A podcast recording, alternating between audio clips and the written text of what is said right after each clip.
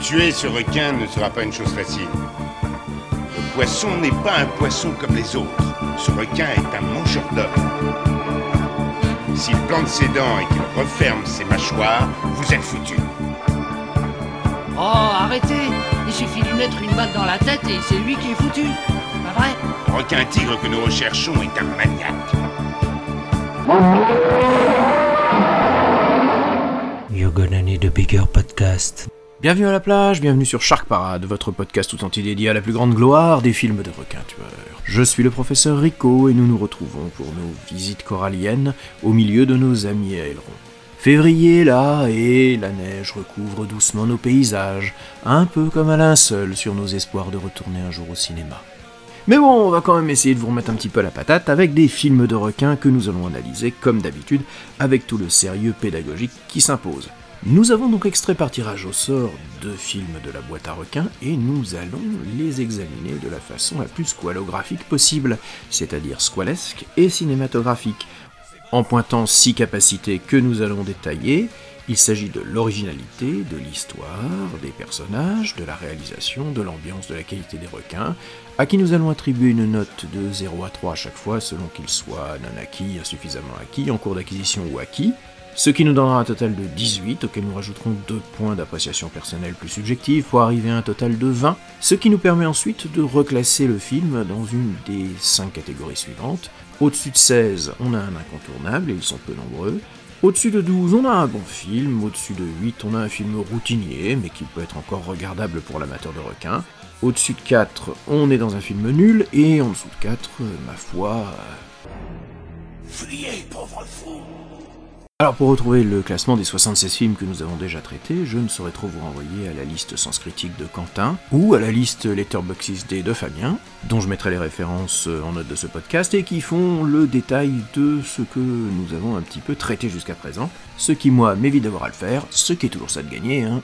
Que voulez-vous, on est fonctionnaire ou on ne l'est pas? Alors qu'avons-nous tiré dans notre escarcelle ce coup-ci? Eh bien, rien moins que le quatrième volet de la saga Sharknado, Sharknado 4 The Fourth Awaken de Anthony Seferante en 2016, et un film plus ancien de 1975, Les requins de Cordell White, un film de chasse au trésor. Alors, prêt à jeter à l'eau? Après cinq années passées sans aucun Sharknado, les revoilà. On va avoir de la compagnie Oh putain, ça Viva Las Vegas Un pétrole nado Ça, c'est nouveau. Prends ça dans la gueule Nous devons trouver un moyen d'empêcher ça. Je crois que j'ai une idée. Allons-y.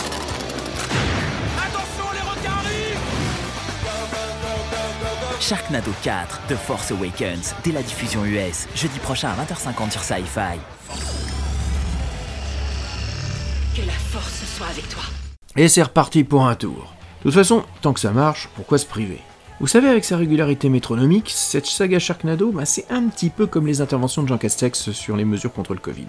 C'est régulier, c'est ennuyeux, c'est globalement incohérent, mais finalement, bah, on peut pas faire grand chose, et si ce n'est assister à la catastrophe. Alors en 2016, la quatrième fournée des requins tornades, euh, qu'est-ce que vous voulez que je vous dise? Il y en a 6 en tout. Et on s'est déjà tapé le 1, on s'est tapé le 2, le 3, le 6, et pour paraphraser le grand philosophe Émile Cousinet dans le Congrès des Belles-Mères, c'est des escrocs, c'est des tâcherons. Ils sont la cause de nos misères, on le sait bien, on n'y peut rien. Car comme les puces, les rats, et puis le choléra, Sharknado, toujours y en aura.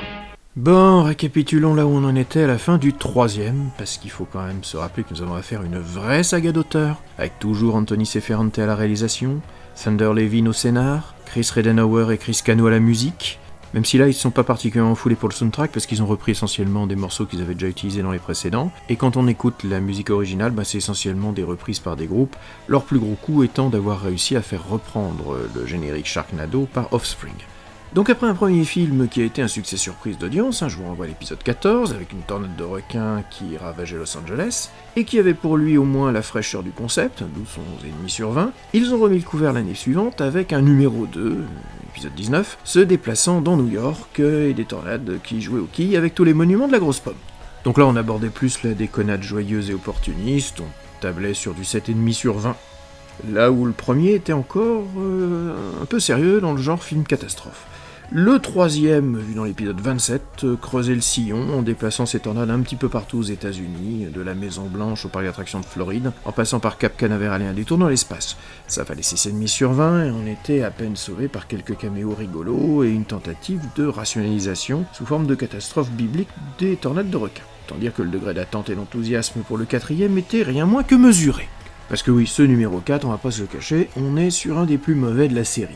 Plus mauvais parce qu'au bout de trois films, ils ont plus d'idées, ils ont plus grand chose à dire, et ils essaieront de relancer un minimum le 5 avec un voyage de par le monde, le 6 en voyageant dans le temps, mais le 4, c'est clairement le ventre mou de la saga. Ils reproduisent à peu près la même chose que le numéro 3, avec euh, tous les gimmicks, tous les caméos et tous les effets spéciaux moches vus dans les précédents, sans plus d'idées pour redynamiser l'ensemble. En gros, pour faire simple, ils ont commencé par faire la liste de tous les lieux emblématiques américains qu'ils n'avaient pas encore dégommés. Il leur restait donc des trucs du style Las Vegas, le Grand Canyon, les chutes du Niagara, le Mont Rushmore.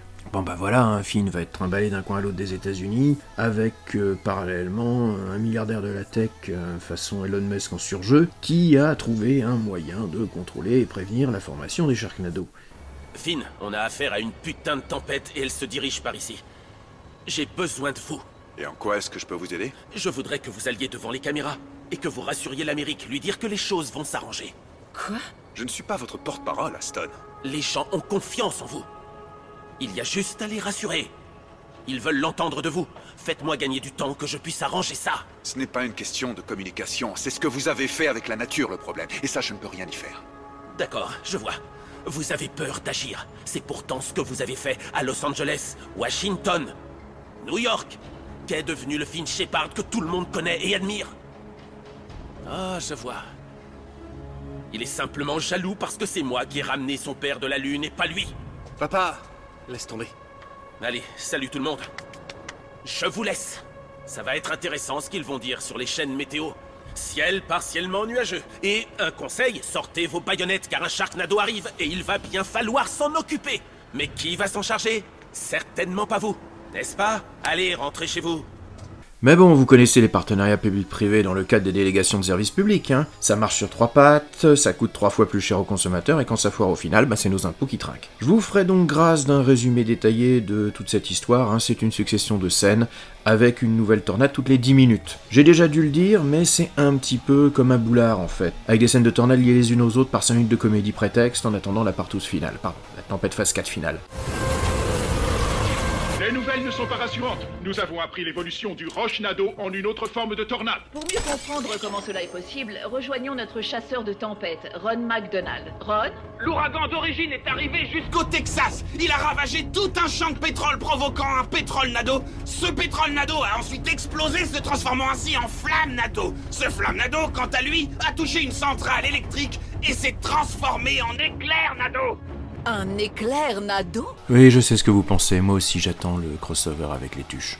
Parce que la seule idée qu'ils ont pu un petit peu dégainer pour renouveler le genre, bah, c'est de varier ce qu'il y a à l'intérieur des tornades. Donc, euh, à un moment, on a des roches nado, des vaches nado, des fire nado, etc., etc., etc. Mais bon, c'est du remplissage nado surtout.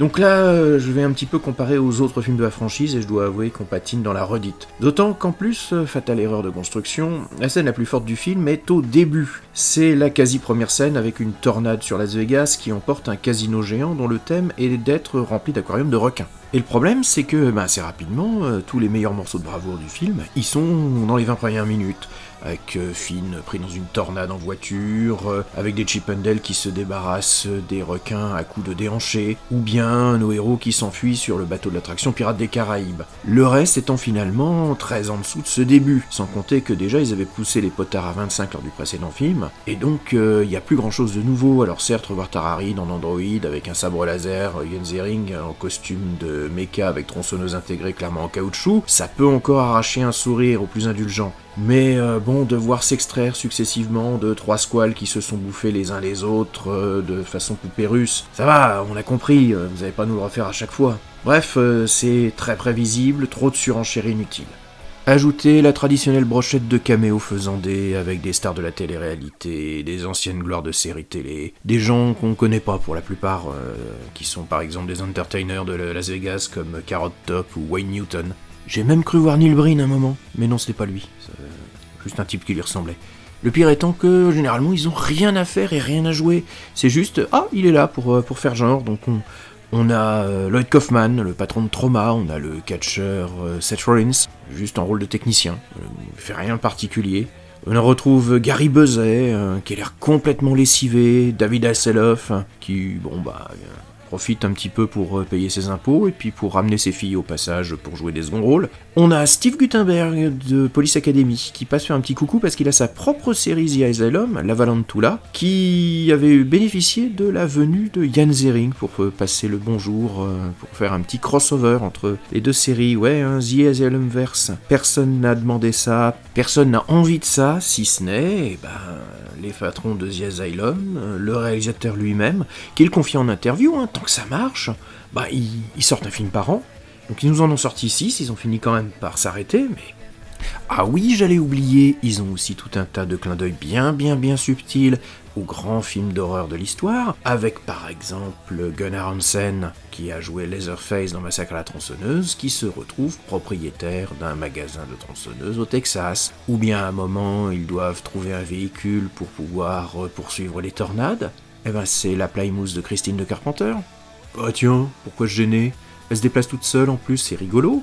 Donc, euh, résultat, on s'ennuie ferme on s'en ferme jusqu'au final, où la tour Eiffel, emportée par une tornade, vient s'écraser, euh, devant laisser nous présager des héros qui vont voyager de par le monde. Prévoyez donc un épisode 5, World Tour, ça sera le dernier qu'on aura traité dans Shark Parade, à moins qu'ils nous refassent un reboot de la série, ou que les grands studios nous pondent un remake à 200 millions de dollars dans les 10 ans à venir. Les majors étant dans un tel état de déshérence et étant tellement à la recherche de marques fortes et vaguement connues, qui sont capables de racheter le concept Asia Asylum, et de nous sortir une grosse production, avec Chris Hemsworth ou The Rock qui vont se tataner des requins des tornades. Moi, plus rien ne m'étonne, de toute façon.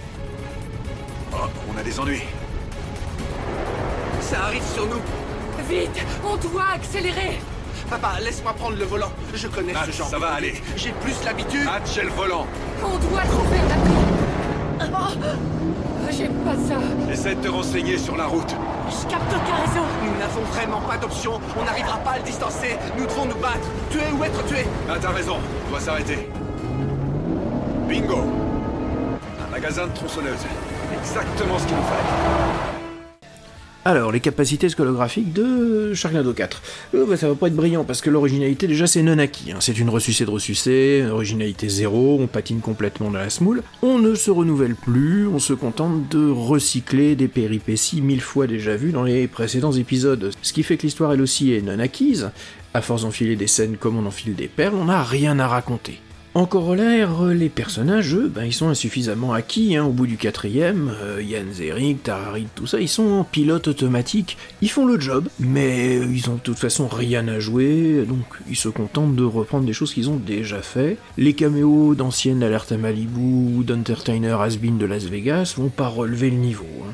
Au mieux, on arrive à nous tirer un ou deux sourires, ce qui explique que l'ambiance, eh ben, elle est elle aussi insuffisamment acquise. Il y a quelques idées ponctuelles, notamment dans toute la première partie à Las Vegas, qui est probablement la, la plus réussie. Le reste, eh bien, c'est de la frénésie pour camoufler le vide. Il n'y a rien d'autre à dire. La réalisation, elle est en cours d'acquisition, alors ça reste moche, ça reste utilitaire, mais on peut dire ce qu'on veut d'Anthony Steferante, il sait faire quand même euh, monter un peu la sauce, et techniquement il est, il est compétent, il est correct. Comme les effets spéciaux sont quand même globalement assez foireux, les requins, eux, seront insuffisamment acquis. Euh, on en met beaucoup, ils sont pas toujours très très bons, ils se voient de plus en plus. Au final, malgré les tonnes de requins qu'on voit à l'écran, bah, tout ça est excessivement répétitif.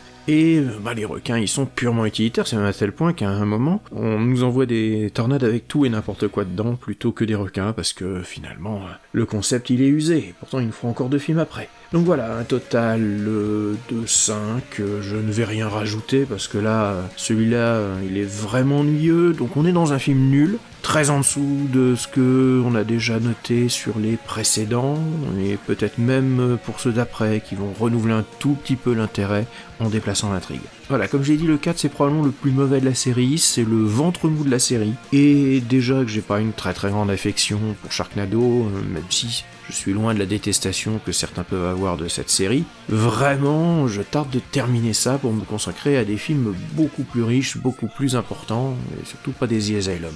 Et voilà, donc un mauvais moment de passé, j'espère que le film que nous allons avoir, Les requins, Shark's Treasure, de 1975, va être un petit peu meilleur et va nous offrir enfin le frisson tant attendu. Somewhere in these waters, there's a treasure worth a fortune in gold. The treasure is waiting for anybody who wants it. The sharks are waiting for everyone who tries. Four men are heading straight into the jaws of death. They're going to get the shark's treasure or die trying. This is the story of the deadliest treasure hunt ever undertaken. It is a story that was filmed at the risk of life and limb. The captain. He thought he saw every hell on earth, but he never faced the terror of Shark's treasure. The ex-Navy diver. He gave up his job and lost a great deal more. The kid. He knew where the treasure was at, and he knew he was nothing without it. And it's there between the rocks and the island. I can find that blindfolded with a bag over my head the POW. He survived the tiger cages of Vietnam for the fight of his life. Filmed 350 miles out in the Coral Sea. No trick photography, no miniatures, no mechanical models were used. For the first time on the screen, you will see the full fury of the killer sharks in a feeding frenzy. This is a drama of violence and greed. Oh, a story of men who risk their lives for a fortune and fight to the death to keep it. Shark's Treasure is like no other adventure you've ever seen. And be warned. Shark's Treasure is a motion picture you will never forget.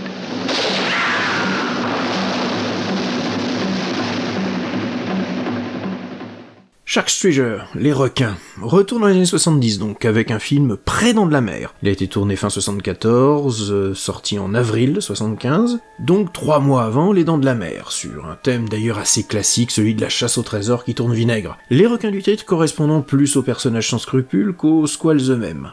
Nous suivons ici les aventures du capitaine Carnahan, spécialisé dans la remontée d'épave, qui est contacté par un jeune gars qui emmène les touristes faire de la plongée du côté de Belize et qui, lors d'une sortie en mer, a un peu découvert par hasard des doublons dans une épave non répertoriée. Après quelques recherches, cela pourrait correspondre à une escade espagnole qui aurait disparu corps et bien emportant un fabuleux trésor lors d'une tempête. Le projet semble intéressant, on discute du partage du butin, de la location du matériel, on embauche deux gars supplémentaires pour les recherches, et nos chasseurs d'épaves commencent à patrouiller la zone.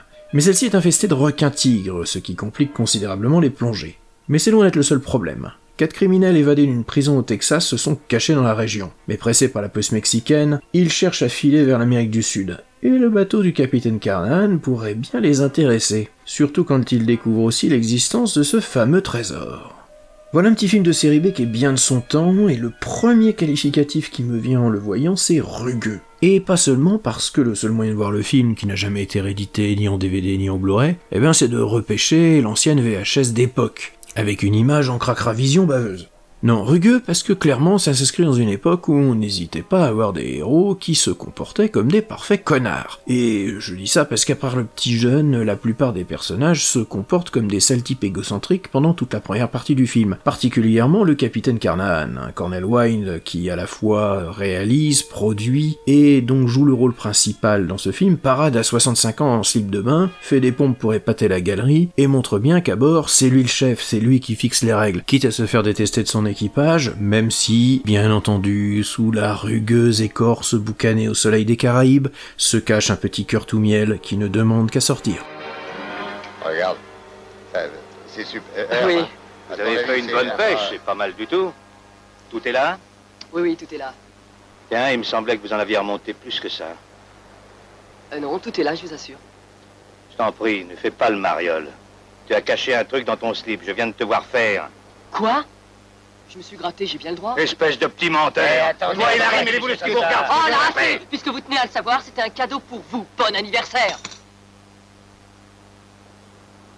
Ça, alors, c'est inouï. Comment avez-vous appris que c'était mon anniversaire? C'est lui Euh, J'ai vu ça sur votre passeport, là, voilà. C'est demain votre anniversaire et j'espère que ce sera le dernier. Moi, j'avais l'intention de faire un emballage cadeau. Et puis de fabriquer une petite chaîne pour... Il faut bien dire que c'est de toute beauté. Vraiment, c'est une belle pièce. Fiston, je suis désolé. Je me suis trompé sur ton compte. Oh, n'en parlons plus. Mais si je qualifie aussi le film de rugueux, c'est parce qu'il a une forme particulièrement syncopée au montage. Alors je sais pas si c'est la version française qui a été charcutée, mais le film déroule ses péripéties de façon plutôt brutale, alternant parfois de longues scènes contemplatives euh, où on profite des paysages, du coucher de soleil, des plans sous-marins, à d'autres où l'action est en accéléré avec des plans de coupe sans raccord. Bref, euh, on a une mise en scène qui a pris un petit coup de vieux comme pas mal de séries B un peu fauchées de cette époque, avec des effets comme des freeze frames sur certaines scènes. Ça surjoue aussi pas mal. Les acteurs en font des caisses. Ils sont pas aidés non plus par une VF d'époque qui en fait beaucoup trop. Alors je sais bien qu'on a tendance à dire à l'heure actuelle que les VF sont très très polissés et qu'on entend toujours à peu près les mêmes voix, mais il faut se rappeler aussi qu'à l'époque, ben, quand il fallait tourner vite, on n'avait qu'une seule prise, et sur ce genre de petite production qui était faite pour sortir rapidement au cinéma, eh ben la VF ne joue pas forcément la carte de la subtilité. Tu sais, en fin de compte, je crois qu'on va bientôt se quitter. Vous le trouverez peut-être jamais, l'autre coffre. Ah, moi, je m'en fous. On en a bien assez. je suis heureux comme un pep. Dis, Lobo, si t'es un vrai chef, prouve-le-moi et autorise-nous à filer avec le Zodiac, même sans carburant. J'ai rien à prouver, moi. Tout le monde m'obéit. J'accepte pas de recevoir des ordres. Je fais ce que je veux. Hé, Lobo, regarde J'ai trouvé ça dans la cabine. Ah, dis donc, les cochons, ils s'emmerdent pas. Dommage qu'il n'y ait pas la nana. Ah, ça sent bon, la femme. Attends, attendez, on va faire comme, comme Unai Club. Ah, ouais. Eh, Johnny, Juanito, je veux que tu mettes ce truc-là et que tu danses. Eh, danse Eh, tout le monde assis, hein, il va faire un beau numéro. Juanito, mets ton bikini. Allez, dépêche. Mais t'es complètement fou Tu ne veux quand même pas que je mette un machin de fille? Si, tu seras chou. Lobo, tu m'en demandes trop. Tu exagères. Tu te fous de moi et je ne veux pas qu'on se foute de moi. Juanito, tu vas pas refuser, quoi. Ça tient pas debout. Quand j'ai dit non, c'est non. Je, je refuse. On n'est plus en prison, que je sache. J'ai droit au respect. Va te déguiser. Non, je ne veux pas m'exhiber. Non, ne me touche pas. Tu vas me payer, oui Oh, Je te déteste. Tu entends, je te déteste, vieux vice-là. Alors ce film a été porté à bout de bras par son producteur, réalisateur, acteur principal, Cornel Wilde, qui a connu un certain succès dans les années 50-60 comme solide second rôle, et qui s'est mis à partir de 1956 à tourner ses propres films, souvent des petits films d'aventure se déroulant un peu partout dans le monde. hein. Quand on regarde sa filmographie, visiblement il aime bien voyager euh, de l'Afrique à l'Europe en passant par les Caraïbes. Et ce Sharkshooter sera un peu son dernier film, il a déjà 65 ans quand il le tourne, il est encore en bonne forme physique, et il ne se prive pas de nous le montrer, hein. c'est un film où si vous aimez les hommes en slip de bain moulant, vous allez pouvoir vous faire plaisir. Il va se retirer des plateaux à partir des années 80, même si on va encore le voir dans pas mal de séries télé, jusqu'à son décès en 1989. Bref, une carrière bien remplie, et comme il le déclarera en interview, ce film, qui est d'ailleurs le dernier qu'il réalise, comme je le disais, eh bien il l'a porté pendant longtemps, et c'est le lancement du projet euh, sur les dents de la mer qui lui a permis de réunir les fonds pour pouvoir faire son film de chasse au trésor au milieu des requins. Parce que l'enjeu ici, c'est essentiellement quand même de retrouver un trésor au milieu de requins. Et les requins, bah moi j'avais un petit peu peur au départ. Dans ce genre de film, souvent, ils ne sont là que pour jouer les utilités, on ne les voit pas beaucoup. Là, on les voit. Et il faut pas se le cacher, hein, pour l'amateur de requins, euh, ça fait un peu mal. Parce que bah, la méthode pour se débarrasser des requins, c'est de les buter. En vrai. Le film a été partiellement tourné sur la barrière de corail euh, dans le Pacifique euh, pour faire des scènes de raccord euh, avec les requins et c'est un véritable massacre de requins.